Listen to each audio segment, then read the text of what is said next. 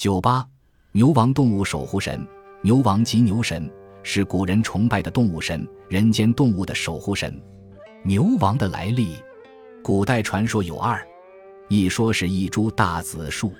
据唐代志怪小说集《列异传》记载，公元前七百三十九年，秦文公派人到南山伐树，伐树进展顺利，但遇到了一株特殊的大紫树，很棘手。这株树很是奇怪，随砍随合，根本伐不到他。秦文公不信邪，立即加派四十余个身强力壮者，不停歇地轮流砍伐，然而仍然不见效，还是砍不到。人们只得暂时撤下去休息。一个立功因脚上受了伤，没有离开，躺在树下休息。到了晚间，这位立功忽然听到说话声，感到十分诧异。他屏住呼吸，仔细倾听，只听到似乎无影无形的两个鬼互相调侃。假鬼悻悻地说：“秦文公是不会善罢甘休的，还是要来砍伐。”乙鬼毫无惧色，洋洋自得地答道：“嘻嘻，我不怕。”谅他也没有什么高招，他能把大爷我怎么样呢？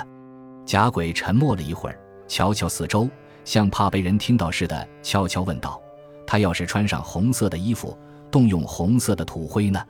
以鬼像被人点到了软肋，一下子沉默了，不知如何是好。这位立功听明白了，原来这株大紫树最怕红衣赤灰。立功立即把自己听到的秘密。以最快的速度报告了秦文公，秦文公大喜，立即派人找来了赤灰，并让砍树的立功全都穿上红色的衣服，以彰显威力。砍树时砍开一个口子，赶忙塞上赤灰，以此类推，如法炮制，十分奏效。很快就把这株不屈服的大紫树砍倒了。大紫树很快变化成了一头雄壮的黄牛，跳入水中逃跑了。这头牛就是不轻易屈服的牛王，以此秦文公特为此牛立祠祭祀，这就是牛王的来历。从中可知，牛王原来是一株大紫树。二说是名人冉伯牛，冉伯牛姓冉名耕，字伯牛，孔子的学生。冉伯牛道德高尚，闻名遐迩，其德声仅次于颜渊、闵子骞，排在冉雍之前。他大概是冉雍的叔伯之辈，同冉雍一个宗族。他的史料历史流传很少，《论语》中也仅此一句：“伯牛有疾，子问之，子有有执其手，曰：‘王之命矣夫！斯人也而有斯己也，斯人也而有斯己也。’伯牛不幸生病了，得了怪病。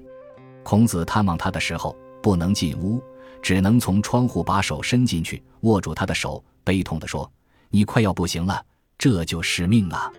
如此品德高尚的人，竟然也会得这种病啊！如此品德高尚的人，竟然也会得这种病啊！天道太不公了！”孔子心如刀绞，痛苦万分。冉伯牛得的究竟是什么病，不得而知，大概是传染病之类的疾病。就是这位冉伯牛。居然成了神话中的牛王。有一个传说故事叫冉伯牛继承贪官，讲到了冉伯牛变成牛王的经过。